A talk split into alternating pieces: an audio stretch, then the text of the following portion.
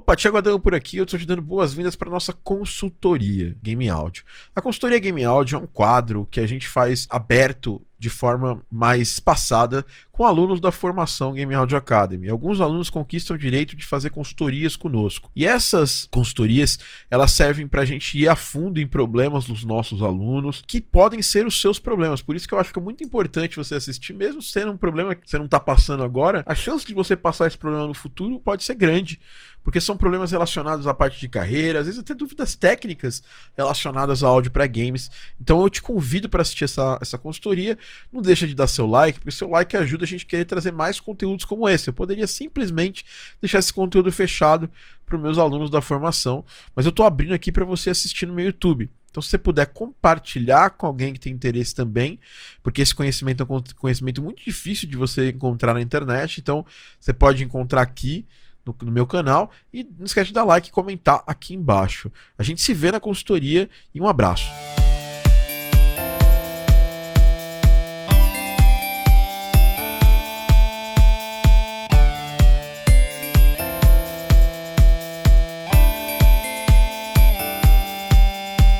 Olá, bom dia, boa tarde, boa noite, seja muito bem-vindo e bem-vinda a mais um Game Audio Drops, o seu podcast, a sua pílula de áudio para games da Game Audio Academy. Meu nome é Thiago Adamo e hoje estarei aqui para mais uma edição especial do podcast. A gente está fazendo essa série agora em 2021, que é uma série. A gente vai voltar com um podcast regular, falando sobre assuntos, tudo mais na semana que vem. Inclusive, a gente vai falar, acho que de GDC, porque nós teremos a GDC online, segunda edição da GDC online é, rolando no Brasil. Mas estamos aqui hoje para mais uma edição do nosso querido podcast Game Audio Drops especial consultoria. Se você não me segue no Instagram, me siga arroba ThiagoTD. Lá tá rolando. E para você que escuta esse podcast, não esqueça, esse podcast está semanalmente também nas plataformas de streaming. E hoje eu vou falar com duas pessoas que estudam comigo na Game Audio Academy, alunos da minha formação profissional, meus mentorados aí, né? Eles fazem uma mentoria comigo de dois meses e 15 dias e alguns desses alunos ganharam o direito de fazer consultorias comigo. E hoje eu tenho duas pessoas aqui para falar. Vou falar com o Jorge Arturo e com o Vitor Colodetti aqui. O Jorge eu já vi que está por aqui, eu já vou chamá-lo para falar comigo. Lembrando que você que está assistindo ao vivo esse podcast, escutando, assistindo, o que você preferir, né? Você pode mandar perguntas para mim. Por isso que é importante assistir ao vivo. E a gente pode chamar pessoas fora do nosso ciclo de alunos da formação Game Audio Academy para participar. E se você gosta desse, desse, desse material, se esse material é útil? Eu acho que é, porque eu poderia simplesmente fazer esse material fechado só com os alunos da minha formação e não compartilhar contigo. Usa ali o botão de coraçãozinho para dar um like nesse, nesse, nesse podcast. Se estiver assistindo no YouTube, aproveita também dá o like e, e compartilha com, com outras pessoas. Fala, Jorge. Bom, Jorge, seja bem-vindo aqui ao nosso, à nossa consultoria. Né, você é aluno agora dessa última turma, está aí fazendo, tá mandando bem, mandando várias coisas pra gente tal. É, conta um pouco de, da, de você, da sua história, se você estiver me ouvindo também, porque deu uma travada na sua tela aqui. Conta um pouquinho pra gente da, da, da sua história e, e para eu entender como é que eu posso te ajudar. Perfeito, Tiago. Bom, primeiramente, bom dia, bom dia a todos também. Muito feliz de fazer parte dessa, dessa mentoria, está sendo um divisor de águas realmente para mim. Um pouco sobre meu background, eu sou formado em composição, mas curiosamente eu tive uma história um pouco, diria, um pouco similar à sua, né? Eu só até pouco tempo atrás eu estava trabalhando na área corporativa, na parte de supervisão de equipe, é, enfim, totalmente fora né, do, do, nosso escopo aqui de, de som. E, mas, enfim, de, um tempo para cá, que, que enfim, é, é, isso que eu gosto de fazer, eu gosto de fazer música, eu gosto de fazer som. E aqui no, no o curso caiu como, como uma luva, assim, é, realmente num momento muito, muito assertivo para mim. E tá, tá, eu me achei assim na parte de sound effects. Durante a, a faculdade, eu trabalhei muito com música, é, música eletroacústica, com é, espaçamento sonoro, tudo mais. E então já era inclinado a parte do, do sound effects. Mas essa implementação, né, se, se colocar na prática, que tem sido realmente essencial. E também tendo entendido um pouco do que você mencionou sobre a necessidade, como, como o mercado está quente para, para audio designers, para pessoal que trabalha com efeitos sonoros. Então, eu vou perseguir esse caminho. É, então, é, tem algumas. Eu sou colombiano, não sou brasileiro, e, e eu tenho essa, essa, essa digamos, essa, essa, essa, essa rede fora, digamos, uma, uma intenção minha também, é, de alguma forma, levar isso, porque na Colômbia, por exemplo, o mercado de sound design ele é muito precário, assim. De fato, eu lembro uma vez que eu vi nos seus, nos seus posts que era de fato o único curso da América Latina. De fato é, né? Assim, talvez não seja o único, mas certamente o que tem mais um conteúdo muito mais valioso. Então eu vejo que, que eu, eu, eu, eu gostaria muito de estimular esse mercado lá fora, aproveitar essa essa alavanca minha que eu, que eu, que eu tenho por nacionalidade, conexões de lá também. Então, eu gostaria muito de levar isso para lá, como parte do, do, projeto pessoal também, estimular isso, não só na parte do mercado, mas na parte do, da, da, produção mesmo de, de áudio é, para videogame lá. É, mas eu, eu tô com uma, umas poucas perguntas, Thiago, sobre. É, enfim, não sei se a gente já pode entrar nessas perguntas. Você gostaria de comentar alguma coisa? Gostaria sim, gostaria.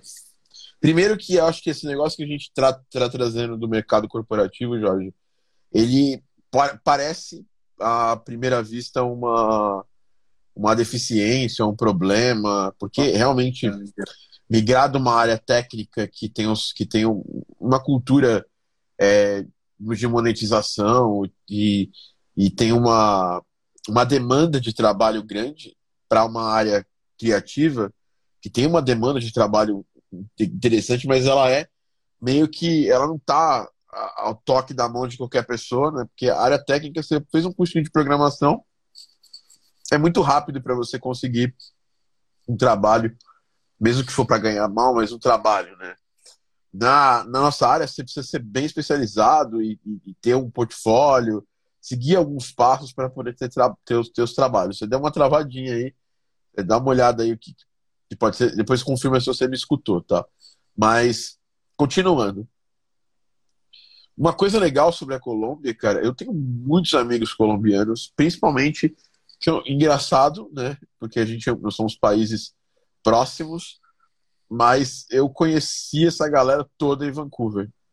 Inclusive, tem alguns amigos meus que trabalham. Tem um amigo meu, o, o que, que, que ele, ele é um dos. Ele trabalha com FIFA lá né, na EA é, que é colombiano. Tem uma galera é, da Colômbia uh, trabalhando e vivendo em Vancouver e tal. É um país que ele tem bastante coisa interessante. É, e, e eu já conheci desenvolvedores de GDC, estava falando de GDC no começo do podcast. Eu conheci alguns desenvolvedores colombianos na GDC, né? E então lá tem um mercado, sim, tá? É, apesar de não ser mercado é, próximo e tudo mais, é, aqui não que não está dando para você entrar. É, eu vejo esse mercado como um mercado super interessante para você investir. Eu que eu me lembre, Jorge, eu conheci um, teve um amigo meu desses colombianos, acho que o Arturo, que ele ele, ele, ele até queria trabalhar com sound design e tal, mas ele não era um, ele não tinha estudado nada, tal, estava fazendo mestrado com o meu com o meu sócio, meu parceiro de jogos lá, o Daniel. E ele ele só não foi para a parte de áudio porque chegou no momento ali no mestrado que você tinha que escolher para onde você ia. Ele quis ir para a parte de design e tal. Ele já era designer, na real. Então, tem espaço assim para crescer. Eu acho que é, o mercado de games tem uma comunidade da, da Microsoft que chama Latinx Games. E agora nem é mais da Microsoft, ela é quase de uma ONG, né? E eu já fui em vários encontros deles durante as GDCs e eventos e tal. E, e tem muita gente, tem muito colombiano fazendo o jogo indie, né? Tem jogos bons. Se você der uma, uma pesquisada aí, a gente. Eu tô mais com, você provavelmente deve conhecer a galera. Mas eu falando para minha galera aqui, se vocês derem uma pesquisada, tem muita gente na Colômbia fazendo jogo bom, muita gente no Chile fazendo jogo bom, muita gente na Argentina fazendo jogo bom.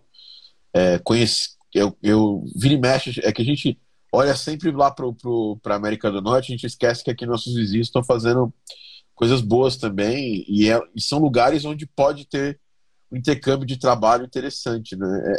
É, é, é legal isso, você está falando isso, porque é, realmente é um mercado que tem uma carência maior do que aqui de profissionais. Né? Porque, por exemplo, eu, eu faço um trabalho formando profissionais, então todos os meses quase do ano a gente está formando novos profissionais, né? Sei lá, tem três meses de, de diferença. Então, se a gente for pegar é, três, é, seis, a, a, gente forma quatro turmas no ano. E então quatro turmas de profissionais prontos para começar a atuar no mercado a gente consegue trazer, né? É, e lá, lá não tem essa velocidade. Lá tem curso de jogos é, igual aqui, mas é, é a mesma coisa que aqui no Brasil. O curso de, de design de jogos ele não tem nos sílabos dele um foco grande para áudio. Ele tem um foco grande para outras coisas. Então, era basicamente isso que eu queria falar. Agora pode, pode fazer as perguntas aí. Eu acho que sua ideia tá, tá, bem, tá bem dentro, assim, não tá, não tá fora, não, tá?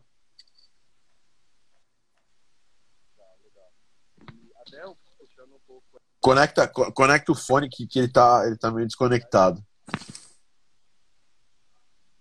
Vamos lá. vai. Agora vai, agora vai. É, ele é tipo... Foi? Foi? Foi, foi. Tá dando um pouquinho de lag, mas vai. Ah. É, puxando um pouco essa mesma linha, Thiago. Puxando um pouco essa mesma linha, Thiago, qual que você acha que seria a abordagem? É, até dei uma espiada nos vídeos já ontem da Masterclass de Business. Então, você acha que a abordagem que, que, que a proposta para desenvolver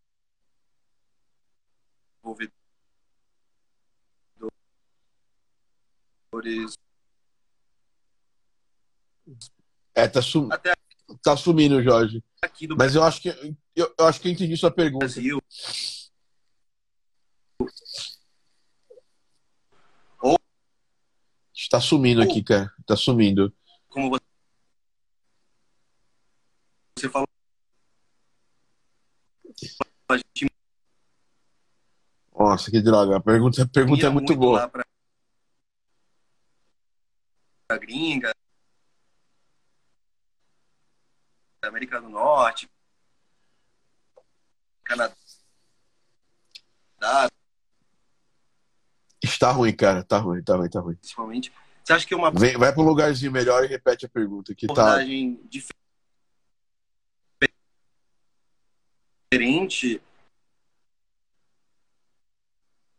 entre eles e você acha que poderia ser uma abordagem distinta com os desenvolvedores? Cheio caiu. Mas eu, eu, eu, tá, acho que eu vou, eu, vou, eu vou aproveitar e vou pegar a pergunta que ele falou, né?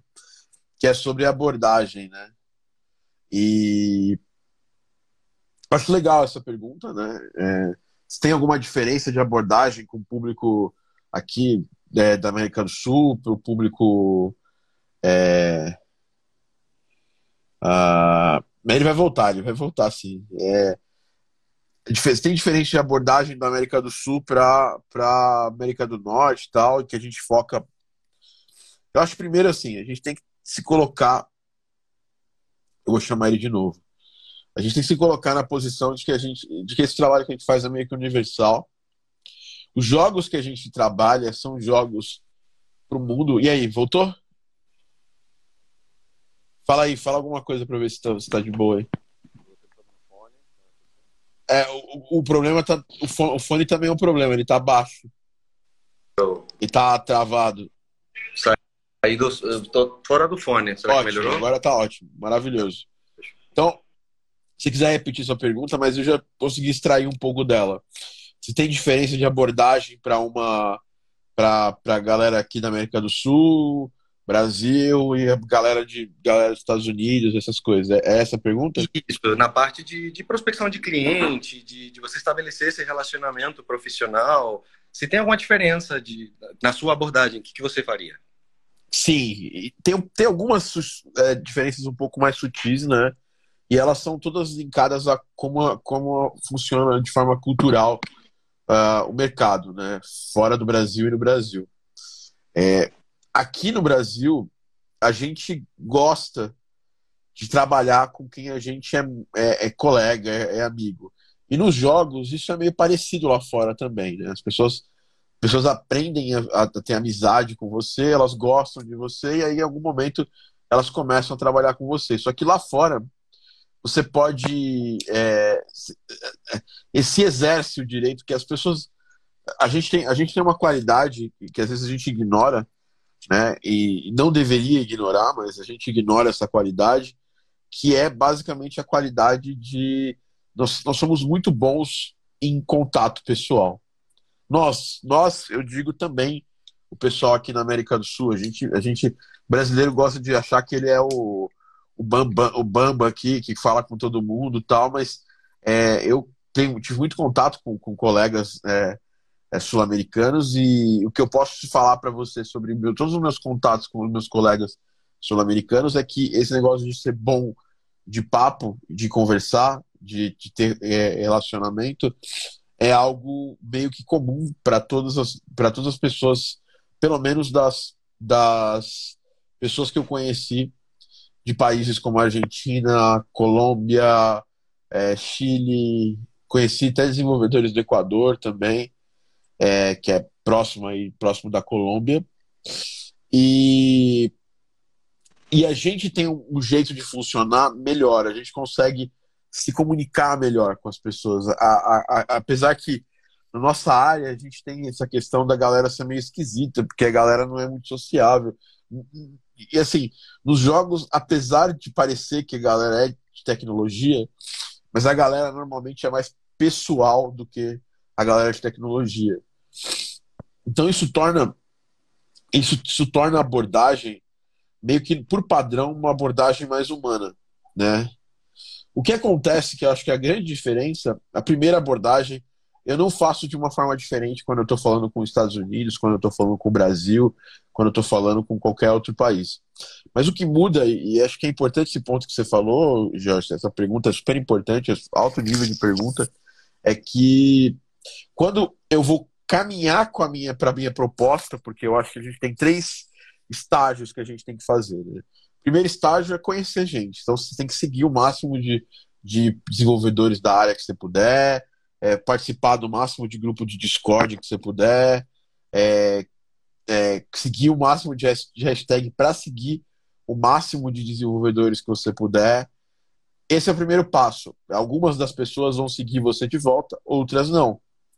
Mas esse é um passo de você ficar, aumentar seu, seu é, a forma, aumentar uma forma de você ser descoberto, né? Que lá fora na, na gringa eles falam discoverability, né? Você você aumenta o seu, o seu discoverability vai para eventos online e agora, ano que vem, se tudo der certo, vão voltar aos eventos offline, vai nos eventos offline, conhece gente, os eventos da região. Né? Então, sei lá, você mora no Rio, né? É, é, no Rio tem a galera do Ring, né? Que é o Rio de Janeiro Indie Devs. Então tem uma porrada de gente legal. E esse é o primeiro ponto, é você a gente lá fora tem uma palavra que chama getting to know. É, faça ser, ser conhecido, né? É, e esse é o primeiro estágio. O segundo estágio é estabelecer conexão e relação com essas pessoas. Então, demonstre interesse, converse com essa pessoa, troque ideias na moral mesmo. Isso funciona tanto para o Brasil quanto para os Estados Unidos. Só que com a diferença que aqui no Brasil a gente leva um tempo maior para a pessoa aceitar que você está você tá querendo conhecer ela como, como brother e tudo mais, mas você também quer trabalhar com essa pessoa, né? E já nos Estados Unidos as pessoas já, já esperam isso. Então, se você demora muito para fazer o contato de trabalho, a pessoa acha que você não está interessada. Isso já aconteceu comigo. Sabe? Da, a pessoa pensa assim, cara, esse cara, então, esse cara não quer trabalhar comigo. Ele só quer ser meu amigo. E aí, às vezes você deixa passar é, o passar o trem, entendeu? Então você tem que claramente aproveitar o trem e, e, e, e, entrar nele. Você não pode deixar passar esse trem, entendeu? Então, é, isso eu estou falando de qualquer país do, do, lá do hemisfério norte, por exemplo. Então, Europa, Estados Unidos. É, a galera dos Estados Unidos é mais direta. Então, se eles não gostarem do seu trabalho, eles vão falar rapidamente. Se eles, é, de certa forma, quiserem trabalhar com você, eles já vão falar rapidamente. Se eles não quiserem trabalhar com você, eles vão falar rapidamente. Então, é, é um, é um relacionamento um pouco mais direto. Na Europa, a galera é mais polida. Eu trabalho com, com, com desenvolvedores catalães e eles, para eles falarem que não gostam de alguma coisa, você tem que pressionar eles para falar: Oh, e aí, meu? Você é, é, não curtiu mesmo? A gente faz, não tem problema, sabe? Sem ficar insistindo para a pessoa falar que não quer, que não gostou daquela parte, porque eles valorizam muito o trabalho da outra pessoa tal. É, é, e, obviamente, nem todo europeu é igual, mas, assim, as minhas experiências. Então, a gente tem que, a gente, a gente tem que ter uma, uma, um método de abordagem meio é, que padrão. Então, que, é, que segue o seguinte método que eu faço, né? Que é, um, contatar as pessoas é, e conhecer o máximo de número de pessoas possível, fazer o getting to know. Dois, estabelecer conexão com as pessoas e no meio desse, desse, desse, desse estabelecer contato com as pessoas, estar, se colocar na posição de estar sempre em movimento. Então, fez um jogo novo, posta, tem um trabalho novo, posta. Porque se a pessoa te seguiu, existe uma chance dela ver as coisas que você está fazendo. Entendeu? E, e durante esse, essa fase de conexão, que você está conversando, interagindo com a pessoa tal, é, ela pode estar tá exposta a ver isso e isso pode, na cabeça da pessoa, trigar. Putz, é importante trabalhar com alguém de áudio, eu não trabalho. Uhum. E aí tem a terceira parte que eu acho que é importante, e muitos de nós esquecemos disso, que é fazer uma oferta mesmo. Que é verificar se pode trabalhar junto, se, se, se tem, se, tem, se tem possibilidade. Você fala, pô, gostei do seu trampo, é, a gente, pô, é, gente boa pra caramba tal, seu projeto é muito foda. E eu queria saber, é, tem alguém trabalhando no áudio do, do, jogo? Ou se antes de fazer essa pergunta, você tá meio inseguro, pergunta, pô, dá, pô, pô muito legal, tal, é, já deu alguns feedbacks do jogo tal. Pergunta, pô, e o áudio, tem alguém trabalhando? Ponto. Se a pessoa falar, tem, acabou, você não precisa fazer o, dar o próximo passo. Se, se a pessoa responder não, você pode dar o próximo passo e fazer uma oferta. Falar, pô, eu pô, tô interessado em trabalhar no áudio do seu jogo tal o que me parece é que quando a gente faz as ofertas desse jeito, a gente segue essa, essa linha, né? E não começa o papo já com oferta, sabe? O que mais eu recebo é pessoas mandando cartas de apresentação para mim, já querendo é, propor que vai trabalhar comigo e tal. Eu nem conheço a pessoa. E, e eu entendo, porque a gente vive numa época de ansiedades, né? Assim, as coisas estão acontecendo no mundo tal é ruim pra caramba algumas coisas acontecerem, mas a gente precisa é, se colocar na posição é, de, de que, pô, a gente tem que, ser, tem que ser natural a coisa, entendeu? A coisa tem que caminhar de um jeito mais natural. É, e, e o que mais eu vejo no nosso ramo da música, e nós somos conhecidos pelos outros profissionais de jogos como a galera que a todo custo se oferece. E isso não é um problema, porque às, às vezes você ser também um pouco cara de pau ajuda, né? A cara de pau leva a lugares legais também. Só que às vezes você tem que dosar isso. Porque senão você vai ser cara de pau todo o tempo e as pessoas vão ficar vão te conhecer como alguém que só fica querendo conhecer as pessoas para trabalhar com elas. E se tem uma coisa que, que, que esse, isso, é, Jorge, é uma coisa que que eu tenho dentro de mim é que muitas vezes a pessoa que você conheceu hoje pode nunca te contratar.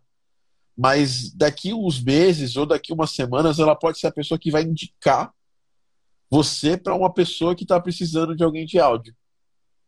Você, você entende? Então, essa postura é, essa postura de, de você estar tá aberto à comunidade e querendo fazer parte dela é fundamental, porque a grande maioria dos audio designers eles, eles vão, eles entram na comunidade por, pelo puro interesse de, de, de querer trabalhar com outras pessoas, de querer pegar trabalhos. E quando você, quando você tem alguém na comunidade, ou algumas pessoas na comunidade, que estão nela é, para fazer parte, você é visto como uma das pessoas. Esses dias mesmo eu estava falando, tava no, tô no grupo, tô em algum grupo, em alguns grupos de dev no WhatsApp, e eu não uso muito WhatsApp, assim, mas, mas eu entro às vezes. E aí uma das pessoas, quando alguém fala de áudio lá, é, algumas pessoas me, me, marcam lá e falam, olha, tem o Thiago aqui, velho, pô, puta cara, gente boa. Eles indicam muito rápido, porque você já é parte deles. E tem uma dificuldade no mundo. Isso eu falo com desenvolvedores de vários lugares do mundo e a maior parte desses desenvolvedores me voltam com essa, esse feedback. Pô, a galera de áudio só me procura para poder, poder, poder oferecer trabalho. E o jeito que as pessoas oferecem é esquisito, sabe? É um jeito não, não natural, entendeu? É tipo assim, é, são dois, dois, dois jeitos que a gente tem que evitar. Primeiro é, é, é, é como se estivesse pedindo uma caridade para a pessoa. Pô, me dá uma chance. Tô... Cara, você não precisa se rebaixar tanto assim na primeira vez que você fala com uma pessoa, entendeu? Você pode estar precisando, mas é, se tem uma coisa que você, por exemplo, eu já entrevistei, você provavelmente já entrevistou gente também para trabalhar. E, e, se tem uma coisa que a gente, a gente, não, a gente não, não, não passa uma boa impressão no primeiro papo profissional é o desespero, né?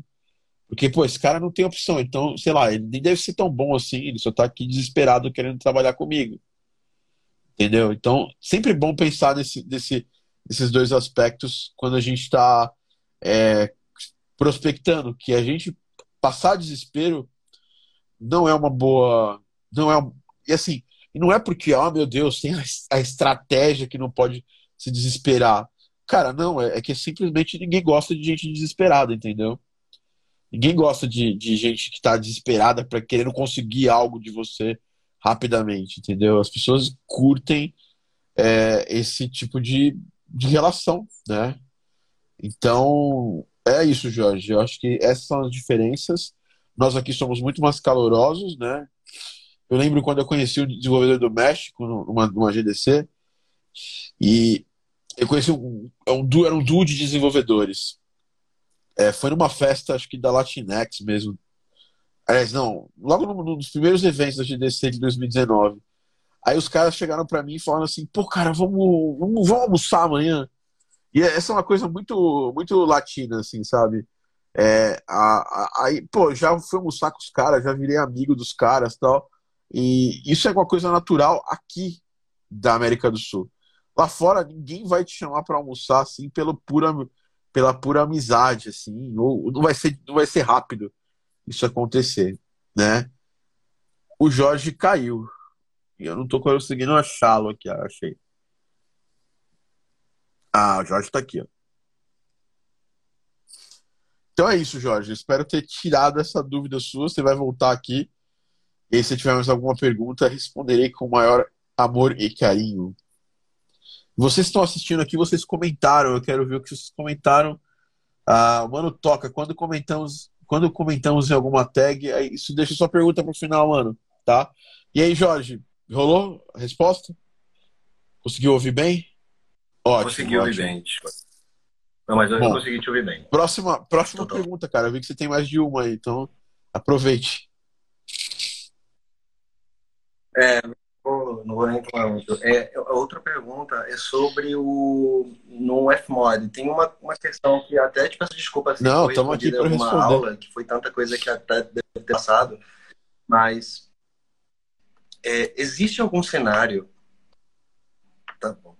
Existe algum cenário no qual usar o Fmod não é viável, não é vantajoso, é, seja por alguma questão de game engine ou, ou enfim, alguma situação específica em que, sabe? São boas perguntas. É, é, bom, Game Engine é, um, é, um, é uma barreira natural para o uso de middleware, não só do Fmod, mas do Wise. Se você usa Construct, Game Maker, é, Godot, esquece, não, não, não, não, é, não é funcional. Eu acho que a Wise recentemente liberou para mais, mais de uma engine, tirando a Unreal e a, e, e a Unity. Deixa eu só ver aqui para confirmar, porque o Wise tem agora uma versão para Game Maker. É... Ah, deixa eu ver. É, porque recentemente eu estava estudando o Wise e eu vi que eles estão liberaram para testes um plugin para uma, uma engine diferente lá da, das engines que a gente já tem, entendeu? É, é... Mas no, no momento, assim, a, o foco das, da, dos middlewares é, uh, é o Real e Unity, né? Por quê? Porque é uma questão, uhum. acho que, básica, né? E, e uh, de que tem mais empresas, né? É, fazendo jogos para é, tem, tem mais empresas fazendo jogos para para Unity e para Unreal é, e, e, menos empresas fazendo uh, fazendo jogos para outras engines. Eu, eu, eu, nem achei aqui. Não tá, não tá, essa informação, por exemplo, ela não está é, nem um pouco tão disponível assim no site do Wise. Que, que, então, mas eu, depois eu confirmo e falo para você. Mas no momento, a grande verdade é que eles focam é, tanto eles focam muito para Unreal e para Unity. Ó, tanto que assim, tá aqui ó, na, na, na, tela inicial do, do Wise e do Fmod, que eles têm plugins para Unreal e para Unity. Nem aparece aqui, ó. Ah, agora tem, ó. É... Tem uma, uma integração que ela é gerida pela comunidade com o Game Maker, né? E, e é o que eles falaram aqui, né?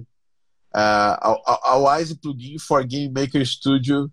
Game Maker is a game, game creation system. Então, teoricamente, eu vou, eu vou até aproveitar que eu estou fazendo um jogo de Game Maker agora, né? Que eu sou meio que sócio do jogo também, em algum, em algum percentual, e vou aproveitar para testar, né? Porque é, outra coisa também que parece que agora também a, o Cocos, Cocos 2D também tem, tem, tem integração, né? É, é, mas é, pelo que eu vi, é uma coisa meio, meio de comunidade, assim. Não sei exatamente quão funcional tem tá isso. Dá para testar e ver o que vai acontecer e tal.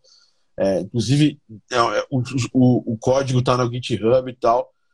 É, não é nada muito final, muito final, assim. Não parece uma coisa ofici 100% oficial assim, tá no site da, do Wise é um, é um bom, é um bom, uma boa, é uma boa nova, mas assim, eles não devem botar é, botar effort, botar grana, botar é, é, é, esforço da parte da equipe da Wise. Bom, uh, continuando, outra coisa que barra o middle era a questão de, é, de, de investimento quando precisa, né? É, na maior parte dos jogos indies que a gente vai desenvolver, as empresas ainda não faturaram um milhão. Mas você pega uma empresa que faturou mais de um milhão no ano, e, e não é só em faturamento, em faturamento, investimento, soma dos dois, entendeu?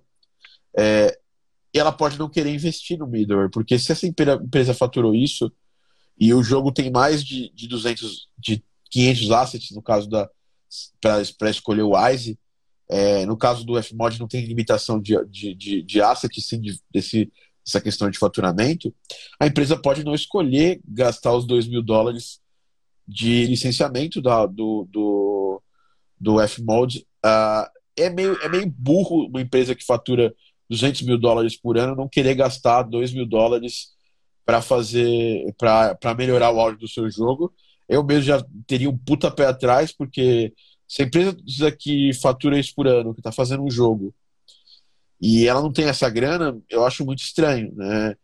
Mas dá, mas, mas, também, mas também não é de todo é, impossível de acontecer, porque essa empresa pode estar fazendo um jogo super pequeno, entendeu? E se ela está fazendo um jogo super pequeno, daria para fazer um Wise também.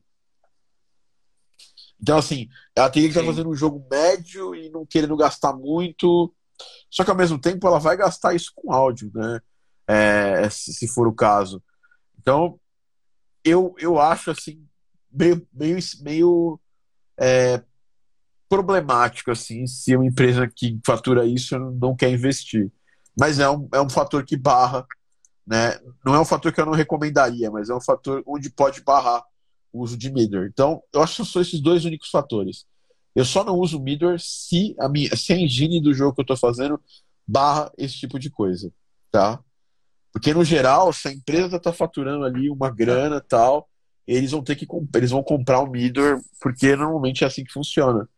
Né? É, a empresa já está faturando bastante, ela tem condições de comprar o middleware, tá?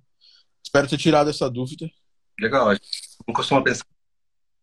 Sim, sim. Comentando só que a gente não costuma pensar não, nessa parte de orçamento, né? A gente vai direto no, na parte técnica Precisa, precisa. Precisa, né? precisa, precisa pensar 100%. Eu penso muito nisso quando eu vou conversar com o cliente, até quando eu chego na proposta, eu, eu normalmente eu, eu, dou uma estudada no cliente que me procurou, que eu consegui o contato e, garantia é, que eu vou poder mandar um orçamento para ele. Dou uma estudada para saber com qual tamanho de empresa eu estou conversando, né? Para fazer a proposta. É, mais alguma pergunta, Jorge? É, Cara, eu só tenho mais duas. Uma é muito simples. Eu queria te perguntar sobre os direitos de imagem na hora de você fazer um redesign, seja de efeito sonoro, principalmente de efeito sonoro, né? Tem algum limite de tempo ou, ou, ou é só é. você deixar claro que um. É um Para começar, você não tem direito de imagem em cima de um redesign, porque os direitos de imagem são reservados para a empresa, né? Tanto que a gente, a gente pode colocar, pode colocar na descrição do seu vídeo é, que as imagens são de responsabilidade da da empresa X, que, tem, que é dona do jogo, e que você só está fazendo aquilo ali para fins educacionais, o que é verdade. Né? Então, você pode, as empresas, elas têm uma. Não, não existe nada escrito sobre, mas as empresas têm um acordo de cavalheiros de que é, você pode fazer, só não vai poder é, monetizar no. Monetizar. E assim, depende. Se você é um youtuber e tá fazendo um vídeo falando, fazendo, mostrando um redesign, alguma coisa assim, você pode ligar a monetização, assim como você pode ligar a monetização, você está fazendo o gameplay do jogo, né? Se é o gamer que tá fazendo gameplay, você pode ligar. Sim. Mas você não pode, tipo, vender nada com a imagem do jogo relacionada. Então você vai lá, agora eu vou fazer um pack Sounds for Halo 4. Não, pô, não dá. A Microsoft vai, vai, vai uhum. fazer um, vai entrar em contato com você você vai receber um e-mail do processinho lá e aí ele vai falar: você tira do ar isso aí, ou, ou não pode fazer isso. Mas não tem limite, cara. E, e é meio terra de ninguém, assim, você vê. Não é raro você pegar alguém que trabalha no jogo da Sony, às vezes fazendo um redesign de um jogo de outra, de outra empresa. Entendeu? Os próprios audio designers das empresas grandes, eu vou dar um exemplo aqui, o Mark Neanderquell é, e o, Inclusive, o Juro, preciso lembrar o nome desse cara. É, ele fez um, um, redesign de um jogo que o Maurício, que é nosso, nosso amigo, até tem aulas dele lá na, na, na área do aluno da formação. Você deve ter assistido alguma dele lá de sound design. É, ele trabalhou no Godfall e um, um audio designer finlandês foi lá e fez o redesign de, de uma parte do de, um, de uma parte do Godfall. E só pra você entender mais ou menos o legal que é, é que é bacana, né? Isso. E, bom, é, não tem problema, pode fazer. E eu recomendo que faça, inclusive. Tá? bom, legal. Jorge, é, é, isso, cara. Não, é, tem mais alguma pergunta? Cara, pode fazer. É, é uma última, se dá tempo. tempo. Eu vou te fazer, se fala der aí, tempo. Fala aí. Depois a gente pensando em, em, em num, num, profissional completo de áudio, né? A gente está trabalhando com, com, com, videogames, a gente tem que entender um pouco do game design, né? Então, é, minha pergunta é, é, além da implementação do áudio no, no, no, game de fato, entender um pouco esse processo, é, o que, que você acha que, que é um além da gente conhecer sobre a parte de game design que pode pode sabe pode elevar a gente um pouco no, no Bom, nível de outros profissionais? o que eu fiz além né? da primeiro está muito muito é, um, um, um, recurso bom é canal da GDC tem vários post-mortems de jogos né? Então por exemplo eu vou entrar aqui no canal do YouTube da GDC e vou pedir depois para o meu editor colocar na, na, na descrição se puder é, a, alguns dos vídeos que eu acho são legais, ó. Por exemplo, tem na GDC um, um talk sobre Darkest Dungeon, né? Uh, tem The Making of Dark, uh, Darkest Dungeon, uh, tem um documentário do Escapist, entendeu? Legal. Você procurar Making, Making o nome do jogo, às vezes você vai achar coisas interessantes. No próprio canal da GDC você vai achar coisas bacanas, né? É, por exemplo, é, são coisas, tem coisas super técnicas, que é, por exemplo, ah, é, é, é bootcamp de technical arts. Tipo, é, é uma coisa super. É, que não é a nossa coisa, mas, por exemplo, level design. Level design era uma coisa que a gente é legal, legal saber. Eu acho que a gente. Eu acho que a gente não. Também não dá pra gente ir muito a fundo, porque senão a gente acaba, acaba sabe, acaba desassociando Sim, o que acaba, a gente tá né? pra fazer. Mas, por exemplo, tem, tem tópicos que eu acho que a gente pode aproveitar um evento interessante e fazer uma.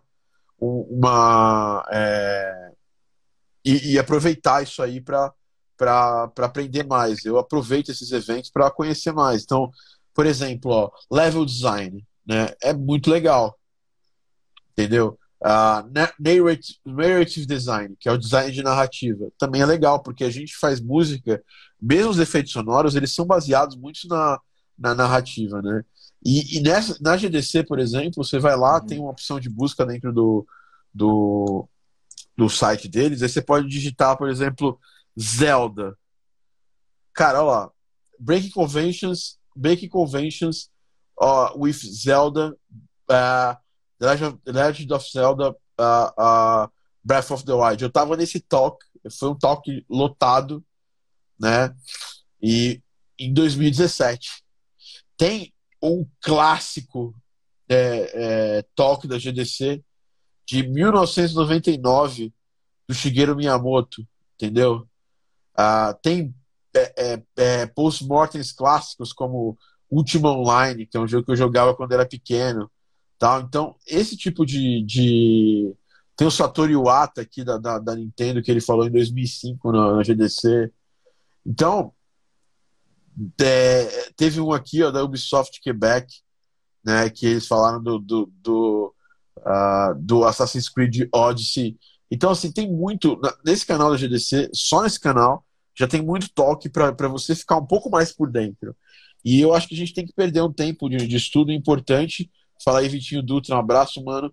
É, para entrar em outros aspectos da, da, do nosso estudo de jogos, que é Principalmente, eu acho que as nossas coisas, level design e, e game design. Ler livros é, bom, é, bem, é bem legal. Você tem livros de bolso aqui para isso. Tem dois livros que são os básicos para mim, que é o uh, Rules, uh, Rules of Game, né? Ah, desculpa, Rules of Play, uh, da, da Kate Salen e, da, e do Eric Zimmerman, né? que é um livro fundamental para quem estuda game uhum. design. Né? Tem um outro livro do Jeff Shell, que, é, que eu acho muito bom também. É, deixa eu procurar o nome do livro aqui. Eu tenho ele aqui no meu. No meu é, eu tenho aqui no, no, meu, no meu Kindle, mas ele tem vários livros, né? Mas ele tem o básico, o livro mais foda dele é o Art, The Art of Game Design, né? Ah, e tem também o, o, Game Design, modelos de negócio e processos. Acho que é esse aqui é do Dash Shell. Ah, não, esse é do, esse é do Vicentim. Esse aqui é, é, é esse aqui é do Mastrocola. Esse aqui, esse aqui eu, nem, eu, nem, eu nem li ainda, tá? Eu tenho ele aqui no meu Kindle porque é um livro barato. Aí eu comprei para ter quando estava numa dessas promoções malucas da, da, do Kindle. Mas o livro do Jeff Shell é The Art of Game Design, né? A Book of Lenses é um livro da, das lentes, né? Uh, que é um livro muito bom do Jeff Shell de, uh, de level design, é, de level não, de game design, né? Uh, tem o do Scott Rogers, o Level Up, é, um guia para o design de grandes jogos, e que é do Scott Rogers também. São três livros que eu recomendo que você dê uma, uma, uma buscada, né? É, inclusive o, o Regras do Jogo tem edição brasileira, barata, para comprar. Esse Level Up do Scott, não me lembro se tem em português, mas uh, é interessante. E tem um outro livro que eu acho muito bacana, que é do Will Wright. É, para quem não conhece, o Will Wright é um dos designers do, do, do Sin City, né? É, fantástico o livro dele, inclusive eu assisti a masterclass dele naquele, naquele, naquela plataforma de ensino masterclass, que é o Theory of Fun for Game Design, é o do Will Wright. Né? Will Wright fez Spore, uh, é, sei lá, fez muita coisa. É, trabalhou em Star Wars Galaxies, Último Online. É, é um cara fantástico, né? Uh, e ele é uma, um cara, é, sei lá, é um dos grandes game designers que a gente tem. E é uma leitura que vai, faz, a, faz, vale a pena. Não é uma leitura que vai te dar diretamente é, uma. É, não vai te dar nada técnico, assim, mas vai te dar uma visão de toda vez que você for analisar um jogo, Sim. você vai olhar ele com outros olhos, entendeu? E isso, isso eu tenho total certeza que isso ah, volta pra gente ah, as coisas. É, é, volta boas coisas pra gente, te dá, dá uma visão melhor pra gente. Outra coisa ele, do Will Wright que eu adoro desse livro dele é porque ele trabalhou com um gênio que eu sou fã, que é o Brian Eno, né? Ele trabalhou no livro é, visual do, do, do, do, livro musical do Brian Eno, né? É, Brian Eno, Visual Music, o Will Wright trabalhou com ele. É, eu recomendo também esse, esse livro, né? É, que é fantástico, é, é, do Brian Eno, que teve a participação do Will Wright para fazer esse, esse trabalho com ele. Enfim, muito para falar, é, muitas boas Legal. referências, e eu acho que você não precisa sair correndo para construir elas todas. Você tem, se você tem sede de assistir as coisas mais rápido, os toques da GDC de jogos que você gosta podem te ajudar. Se você tem sede de, de, de, de aprender aos poucos, é, curtir esse, esse, esse momento de aprendizado, você pode ler um livro e isso vai te ajudar pra caramba. Entendeu? É, mas eu, eu acredito e eu levo isso para minha formação. Tanto que a gente tem uma, umas áreas lá no intensivo que eu falo muito de game design. Tem todo um módulo na área do aluno do, do curso da Game Audio Academy que eu falo de game design aplicado ao nosso trabalho, né? É, ao nosso trabalho de áudio.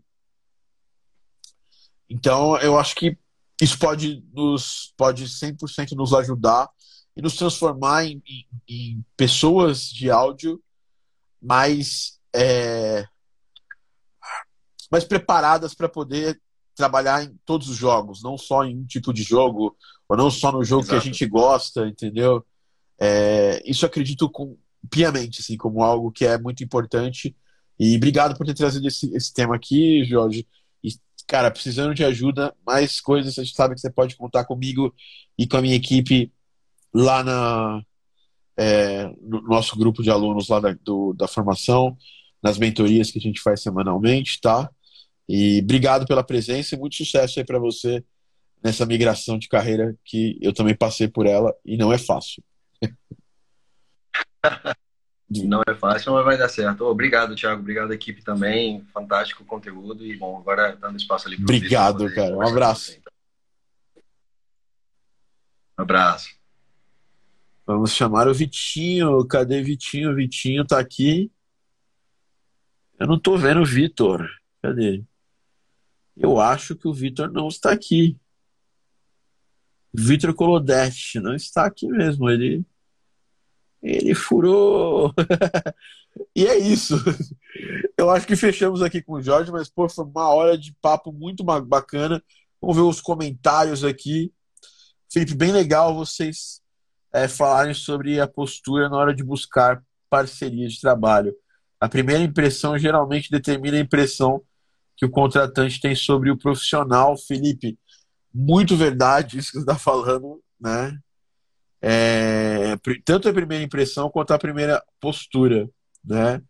Então, quando você chega com uma postura muito ferina, né, às vezes você, você, você, bate com a cara na porta, mas também às vezes você chega com o negócio de ser muito bonzinho, muito amiguinho e tal, e não, não dá o próximo, é, é, a, o próximo passo, né? E você erra também.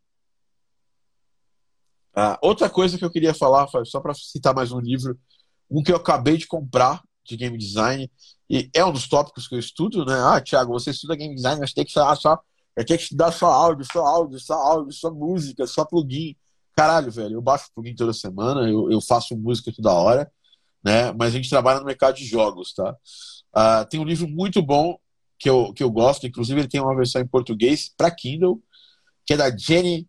Uh, McGonigal, McGonigal, ela teve numa GDC aqui no Brasil e ela tem um livro muito bom que chama Realidade em Jogo, muito bacana também, que eu te indico você ler. É um livro meio grande, né? Ah, e, e, ela fala, é, é assim, não é tema, o tema não é game design, tá? O tema é comportamento humano e os jogos, né? Que sobre a teoria dos jogos tal. É, aí você fala, porra, cara, mas puta, puta assunto cabeça, né? Ah, e, e ela tem uma teoria muito, muito interessante, assim, esse livro dela, que é, uh, que, é que é uma teoria super controversa, e aí eu acho que é bom estudar para ter. É, a teoria dela é que os games atraem cada vez mais pessoas porque fazem um trabalho melhor do que a realidade para atender aos verdadeiros desejos da humanidade. ai, ai. Escrito tanto para jogadores quanto para não jogadores. Esse livro é fantástico, da Jenny uh, McGonigal. Eu sou muito fã do trabalho dela e está 40 reais no, no Kindle. 34 para quem gosta de um livro físico. Eu comprei esses dias e é um ótimo livro. Vamos ver se tem mais uma pergunta lá para cima. Acho que o Mano Toca perguntou. Quando comentamos em, algum, em alguma tag do Discord, Instagram. É, Discord não tem tag quase, né? é bacana co comentar sobre aspectos técnicos ou sejamos mais pessoais? Eu acho que tem que ter um equilíbrio das duas coisas. Tem um, um, uma, uma, um livro também, você vê que a, quem estuda sai na frente, né? Já dizia minha, minha, minha vovó falecida, vovó Maria, que eu amo de coração. Quem estuda sai na frente, meu filho. Né? é, que é, é básica, básico do básico é que é, se você estudou muito sobre aquele jogo, e o, o Gary Vee fala muito disso, que é você fazer um comentário vencedor, né? E o comentário vencedor ele tem, ele é uma, uma mistura de um comentário muito é, muito técnico ou extremamente fora da, da, da curva sobre a parte técnica, sobre um aspecto que talvez só o desenvolvedor do, do jogo saiba, e um, um, é, e uma e alguma coisa pessoal que bate no coração das pessoas, entendeu? É, se você consegue fazer esses dois, esses, é, esses dois, é, é, é controlar essas duas coisas, você tem o comentário vencedor e o comentário vencedor normalmente é, o, é um comentário que faz a, a coisa acontecer. É, então, pensa, pensa bastante nisso. Né? Tem que ser técnico, mas ao mesmo tempo tem que puxar alguma coisa pessoal. Isso, isso chama a atenção das pessoas. Uh, outro livro, só para fechar aqui, né, sobre livros que eu tô lendo, que eu estava lendo de jogos atualmente, eu tô lendo também o, livro do Jason Schreier, uh, que é o Sangue, Suor e Pixels, os dramas, as vitórias e as curiosas histórias por trás dos videogames. Ele é um livro meio super é, aquela realidade super é, é, a, aquela realidade de bastidores super exagerada às vezes em alguns, em alguns, em alguns momentos, mas é um livro bacana. E esse livro tem uma coisa interessante, né? É que esse livro ele é, ele ele tem uma coisa, ele está em português, então é bacana. Outro livro também do Kindle que eu amo essa porra desse livro, eu já li ele umas três vezes. É, não li no Kindle, esse livro eu comprei fisicamente, é, que é um livro do David Kushner sobre a história do Doom, no Masters of Doom, que conta a história do Romero né, e do nosso querido uh, John Carmack sobre a criação do Doom, do jogo Doom. É um livro fantástico, o Masters of Doom. É, o Doom não é um bom exemplo de trilha sonora, né? É, foi um rip-off fudido de várias bandas, né? É, enfim, esse é um livro que eu acho que é, que é importante também ler mais pela questão de histórica. Ó, o Vitinho chegou aqui. Vitinho, nós não vamos ter muito tempo, porque eu tenho um compromisso às 10 para as 10, mas vamos tentar desenrolar aqui no tempo que a gente tem. Deixa eu ver se eu acho ele aqui. Deixa eu achar ele aqui. Vitor Colonetti. Se não, a gente vai fazer na próxima, Vitinho, não tem problema, se você não tiver disponível. Então aqui falei de vários livros que eu tô lendo. E aí, Vitor? Cara, desculpas mesmo, cara. Eu, nossa, eu botei pra despertar o, celular. Fica eu, tranquilo. Eu, nossa, dormindo demais, assim. é por isso que. Coisas. Nossa senhora. Fica tranquilo, Vitinho. Fica tranquilo, respira fundo. É, quem nunca perdeu o horário que atire a primeira, a primeiro, o primeiro despertador na cabeça dessas pessoas. É, é, inclusive por isso que quando a gente cria live no Instagram, eu coloco o nome dela de madrugano, exatamente porque a gente sabe que é, é, é cedo. É que eu acordo muito cedo. Eu sou, eu sou uma pessoa fora da curva na questão de acordar. Às vezes eu acordo muito cedo. Eu tô, eu tô fazendo, tô treinando pra caralho. Eu tô vendo os stories lá. né? Então, eu acordo cedo pra caramba, eu tô, só que eu tô cada vez mais cansado que eu tô treinando e agora eu tô me cansando. Uhum. É... Vitor, tudo bem com você, cara? Fala um pouco de você, como é que a gente pode te ajudar, cara? Abre seu coração. Então, é, o que acontece? Eu é, eu sou bom, eu sou músico, né? Óbvio, e eu estudo, no caso, hoje em dia eu sou eu faço música na UFES, aqui na, no Espírito Santo, eu faço bacharelado aqui em composição, né? E eu fiz justamente para visando a área de games, né? E aí, por um, por um tempo e tal, eu fiquei uh, um pouco perdido dentro do curso, querendo fazer outras coisas e tal, porque tinha muita coisa para fazer, né? E acabei esquecendo um pouco da área de games. E lá em 2019, é, na metade do ano, você foi para Formemos. E aí eu cheguei Pois, até... duas vezes eu fui, né? Isso, isso. 2019, eu cheguei até... 2020. Foi 2019 que eu fui, 2020 foi online, né? E aí o, o... em 2019 eu até te encontrei lá, é, cheguei a trocar ideia com. Que da hora, eu lembro. E aí, é, e aí, e aí, enfim, eu, eu vi essa questão do curso, o curso completo, né?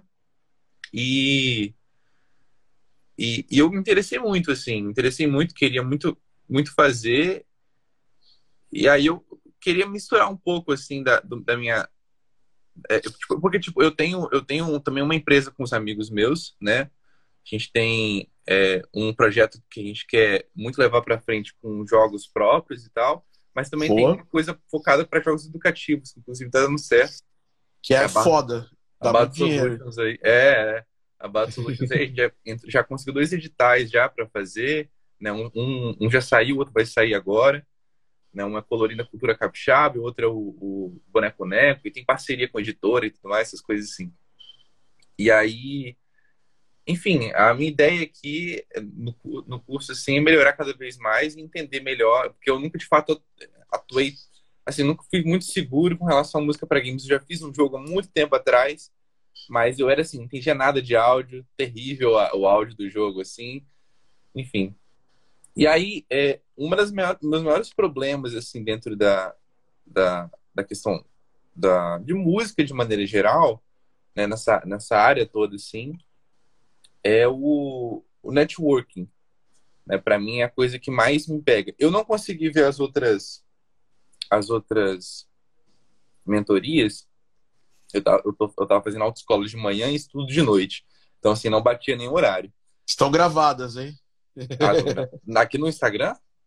A, a, as, as mentorias podcast, igual essa que a gente está fazendo hoje, elas estão gravadas aqui no Instagram. Só você entrar lá no meu IGTV e filtrar por mentorias, tá? Uhum. Por, por consultorias, né? Porque é o, é o nome dessa. Porque a mentoria é o que a gente faz na Sim. formação e isso não é público, né?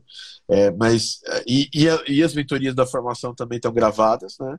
Só que elas uhum. estão lá na área do aluno e as, e as consultorias também ficam gravadas. Ah, tá. Tranquilo. É, eu, eu, eu, vi as mentorias, mas eu não, não sabia das consultorias, não. Mas tranquilo, vou dar uma olhada depois. É, enfim, eu, eu tenho uma falha muito grande assim, em networking, assim, essa, essa questão de comunicar com a galera para poder vender o meu produto, né? Acho que é o principal, minha principal falha. Eu tô vendo que o curso está tá conseguindo uh, ajudar ajudar bastante nesse sentido.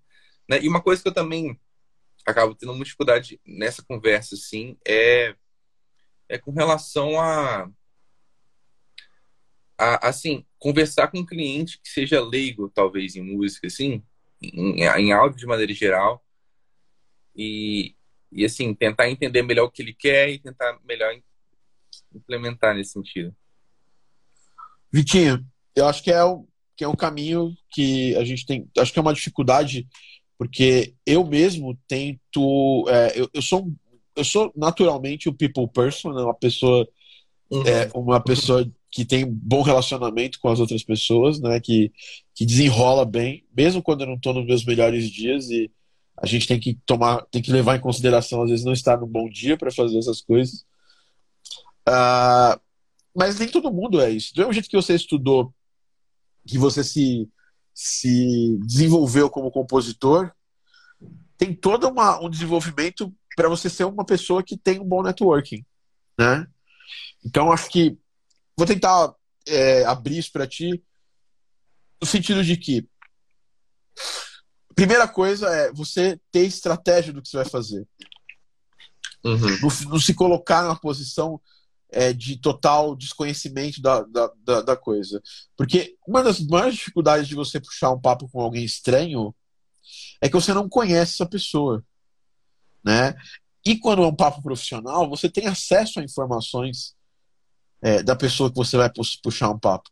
Né? Você consegue ver o jogo, você consegue, sei lá, achar uma bio, achar um site de uma empresa. É, você consegue fazer uma série de coisas para poder se preparar melhor para esse primeiro papo, entendeu? Sim. E isso, isso é poderosíssimo. Entendeu? As pessoas é, elas esquecem que a gente tem uma possibilidade de conversar com gente é, é, que a gente acabou de conhecer e que a gente já tem algumas informações que se você encontrar alguém na rua, trombar alguém na rua, você não tem essa possibilidade, entendeu? Então, essa é a primeira coisa. Se a gente, se não é uma coisa natural pra gente, o que, que a gente pode fazer? A gente pode começar a, a, a se preparar melhor. Então, essa é a primeira coisa que eu faço. Isso eu faço até. Eu sou uma baita people person. Eu consigo, conseguiria quebrar um, um gelo em papo com alguém. Só que eu acabo fazendo. Eu acabo me preparando. Porque isso me, me deixa mais inteiro na hora de, de começar a conversa com uma pessoa que eu Sim. nunca vi na vida, né?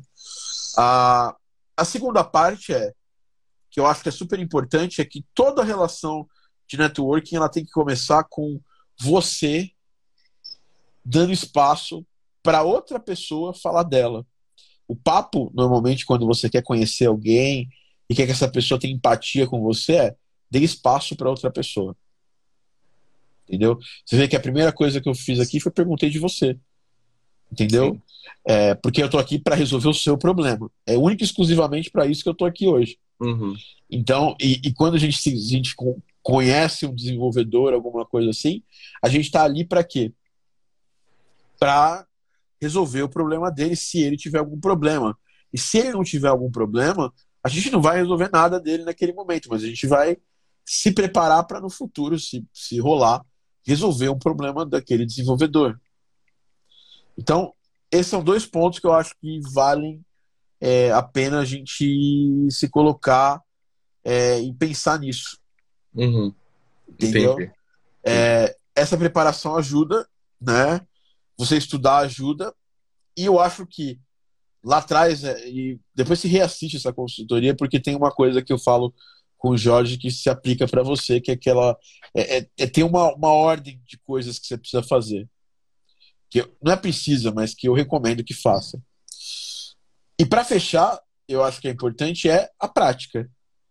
Quanto mais você pratica é, contato com pessoas, se coloca na posição de conhecer mais gente, melhor. Você está você tá falando de. Você está numa área que é a área educacional. A área educacional, como quase. As outras também são assim, mas como quase nenhuma outra área nos jogos, é uma área em que boca a boca vale demais. Saca? E vale muito. De verdade. Ele vale Entendi. muito. As pessoas. É, eu, eu, quando eu, eu peguei um trabalho em 2008, né?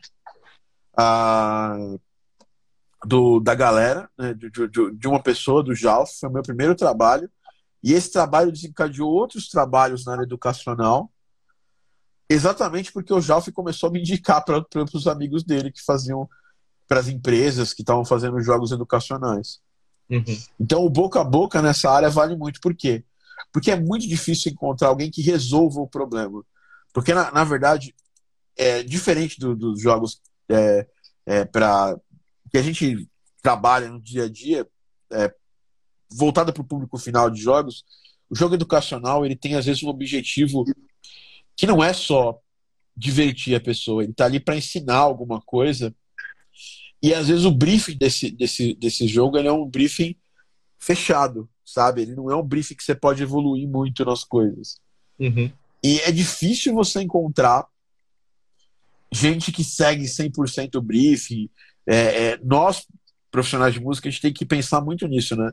É, às, vezes a gente está com o nosso ego tão inflado, tão é, delicado, que a gente não pode ouvir do cliente que ele quer direcionar o nosso trabalho, entendeu? E, e isso, isso, isso não é raro de acontecer. Eu já vi vários e vários e vários é, companheiros é, é, donos de empresas de jogos, principalmente da área educativa, reclamando: pô, cara, trabalhar com você é tão fácil, você, você muda quando precisa mudar. Essa seria uma coisa que, naturalmente, é, simplesmente eu não precisava eu não precisaria ficar insistindo, né? Pô, cara, eu vou mudar, eu não vou, eu não vou. O cara me contratou, eu vou, eu vou ficar com, com, com dedinhos e milindres para mudar um projeto tal, alguma coisa? a resposta é sim. Uhum. É, tem uma grande parte que faz isso. Então, é importante saber que você esse é um diferencial para quem trabalha com, com áudio para jogos educativos, sabe? É ter essa, essa, essa Sabe, quando a gente faz, fala briefing, fala, pô, eu dou um feedback, ô, oh, fulano não seguiu o briefing e tal. É, é, são poucas pessoas que aceitam isso bem. E um cara que trabalha no, no ramo de jogos educativos durante anos, como eu trabalhei também, uhum. eu posso falar para você que é uma, é uma grande diferença, é um diferencial muito, muito importante e grande você uhum. assumir para você essa essa visão de que vai, de que precisa mudar para o que o cliente quiser. Sim, sim. Independente do nosso ego, né? É... Então é isso, Vini. Mais alguma pergunta? Essa aqui vai ter que ser a última, correndo, porque eu tenho que terminar aqui. E, e, assim, cara, qualquer coisa a gente marca uma parte 2 contigo e lá para frente. Sem, problema. problema. Sem problema, A culpa foi minha. É, é, só, só uma coisinha só com relação a, a tinha mais outra aqui, mas só essa, só essa mesmo que é mais importante. Com relação a mix e master, por exemplo, é, eu, eu assim, eu, eu dediquei a estudos de outras coisas e acabei é, limando assim a questão da, da, da, mixagem, da masterização, né? Apesar de eu saber Sim. consertar, fazer uma coisa básica, eu não sei me aprofundar o suficiente para poder deixar aquele negócio assim bem profissional mesmo. E aí, isso você sempre fala que trabalha com outra pessoa, né, para poder mixar as É. coisas, dependendo do projeto. É mais recente isso aí. Mais é, recente. mais né? recente. E aí, no caso, por exemplo, é, em qualquer tipo de projeto, eu recebendo dinheiro, eu, é, é necessário, você acha necessário ah, pegar alguém de fora para poder mixar? Aí tá, né? É, eu acho assim. Uma coisa é a mixagem do jogo em si. Uhum. Por que que acontece? As pessoas ficam pensando em mixagem, elas pensam sempre na mixagem da música. Uhum.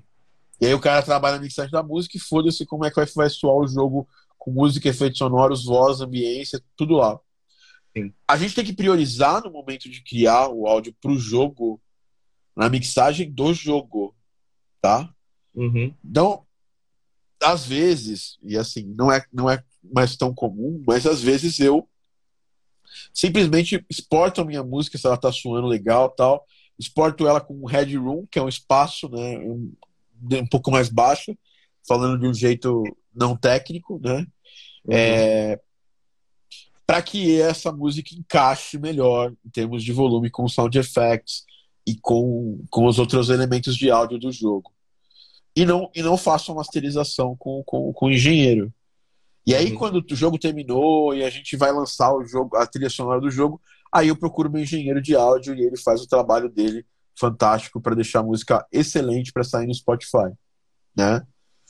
É, esse trabalho, eu diria que é, não vai saltar tantos olhos se você mandar para um engenheiro de áudio fazer ele para você em vez de não fazer, entendeu? Uhum. É, é, pode ser que, que assim, o ideal é mixa e masteriza tudo, tudo que vai lá, tipo, em termos de música, tanto a música que vai para streaming quanto a música que vai para dentro do jogo, obviamente com parâmetros diferentes, porque são necessidades diferentes. Mas do ponto de vista prático, você mixa o ideal da música e masteriza ela bem abaixo do nível de volume, né? É, para poder encaixar melhor nas outras coisas do jogo, escuta e vai melhorando isso, melhora a mix, melhora a master, se você fazer. Tem muita gente que usa o Ozone, por exemplo, ele tem umas formas de fazer isso automático, né? É, eu não recomendo para entrar dentro do jogo você usar ferramentas automáticas 100%, porque o Ozone você consegue ainda falar, pô, eu quero que ele masterize, sei lá, vou masterizar alguns dBs abaixo. E aí ele faz todo o trabalho de equalização e, e- masterização automático dele, Sim, mas sim. se- respeitando esse limite. Você pode no final fazer isso e tal. Mas eu, por- eu, por exemplo, eu não recomendo você usar uma ferramenta tipo Mastered para isso. Que é aquelas, aqueles sites que você sobe a música e devolve a música masterizada masterizada para você. Entendeu? Uhum. Ah, eu acho que é isso, o, o, o, o Vitor. Eu acho importante, mas eu não acho assim o que o 80-20 da- do negócio. O 80-20 é você parar para mixar o jogo. Sim. Você escutar os faders de música, efeitos sonoros, e, e obviamente você não vai poder exportar aquela música é, super alta, super distorcida. E você tem que tomar cuidado, tem que fazer uma Claro. mixagem da música que vai entrar no jogo, obviamente, é, boa, né? Assim, é, você tem que se preocupar com o processo, porque o que acontece é que a gente, a gente também é, é muito importante ter um engenheiro de áudio, é o ideal sempre, mas o que acontece é, quando a gente não tem, a gente meio que pu- pula os processos. Sim. E, e até no, no módulo no módulo 2, módulo 3 da formação, eu falo disso numa aula de master, que eu explico o que é masterização e Uhum. mixagem. E eu coloco lá os processos. E nunca, mesmo não sendo o melhor engenheiro de mix e master, não é meu objetivo, igual o seu também. é, quando eu respeito os processos, o meu resultado final sai sempre acima, sai sempre melhor do que ele sairia se fosse se não tivesse feito feito o processo, entendeu? Porque Uhum. tanta gente nos jogos indies, principalmente, ainda não tem essa, esse costume de seguir os processos, esse processo especificamente, que quando você pega alguém que segue os processos, o áudio fica perceptivelmente mais bem trabalhado, tá? Então, o que eu posso te falar é, siga os processos, você já vai ter uma- um diferencial. E aí, quando o, o projeto te pagar o suficiente, que é importante que a conta feche também, né? Sim, com certeza. Quando, quando o projeto te pagar o suficiente, é você se mete lá a, a contratar um engenheiro de áudio para ficar com você e te ajudar no processo. Entendi. Tá? Mas eu acho que no começo é, é os processos. Tipo, qual é o processo de mixagem? Você tem que pensar nos volumes, tem que pensar na equalização criativa e tudo mais. Qual é o processo de masterização? Aí tem uma série de outras coisas, compressão, volume. Tudo isso tem que se preocupar, né? O espaço estéreo que a música tal. Tanto na mix também você tem que pensar no espaço estéreo, é, que são os pens e tal. Então, assim, tudo isso tem que ser pensado nos dois processos. Se você respeitar eles, a chance de você entregar um resultado final satisfatório é grande. Né? Sim porque a maioria não pensa ainda no meio dos índios, ainda tá é um pensamento mais raro, entendeu? Uhum. Entendi. Beleza? Tranquilo, beleza. Vou ficar por aqui para não estender mesmo. então, obrigado, cara. Mas aproveite, saiba que a gente tem lá no grupo, você pode abrir mão, levantar a mão e perguntar a qualquer hora. E Tranquilo. também temos as mentorias que você pode também levantar e deve perguntar. E lá numa consultoria futura, você também está super livre para perguntar e falar o que você quiser, tá bom? Tranquilo. É, espero ter ajudado, tá? Ajudou bastante. obrigado, obrigado, Vitor. É, galera, vamos finalizando por aqui esse Game Audio Drops especial aqui, consultoria com o Jorge e com o Vitinho, que estava tá, que tava aqui, acordou atrasado, mas acordou. Isso que é importante. É, quem nunca perdeu hora de reunião, aquela, atira a primeira pedra, né?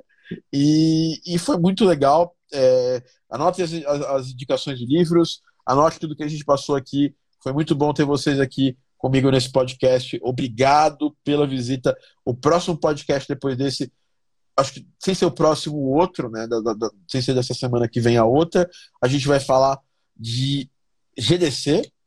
E para quem não é, não é meu aluno, a gente vai ter oportunidade aí no final desse mês de mais um curso gratuito. Fazemos poucos durante o ano. Teremos lá. A gente sempre, quando eu abro vagas para minha formação, eu faço um curso grátis, e um curso grátis real, oficial mesmo, mais de 10 horas de conteúdo. Então se preparem aí para o Game Audio na Prática, que vai ser um curso maneiro, bacana, que é tão bom que eu convido até meus alunos para assistir. Então é isso, finalizando aqui mais essa, esse, essa consultoria aqui com vocês. Obrigado, né? Obrigado, Matheus. Obrigado, Mano Toca. Obrigado, Mizu Hobby. Obrigado a todo mundo que esteve aqui com a gente hoje. A Irã tá aí também. Todo mundo da galera que é do Live Squad, a galera que vem aqui assistir ao vivo. E saibam que é muito importante fazer essa consultoria ao vivo, porque é legal ter essa, essa, essa participação. O Brunão aqui, Buchute aqui, que é o, o Schneider. Então é isso, galera. Até a próxima. Um grande abraço e fui. Filipão também. Um abraço, Felipe. Caio, Vitinho. Fui!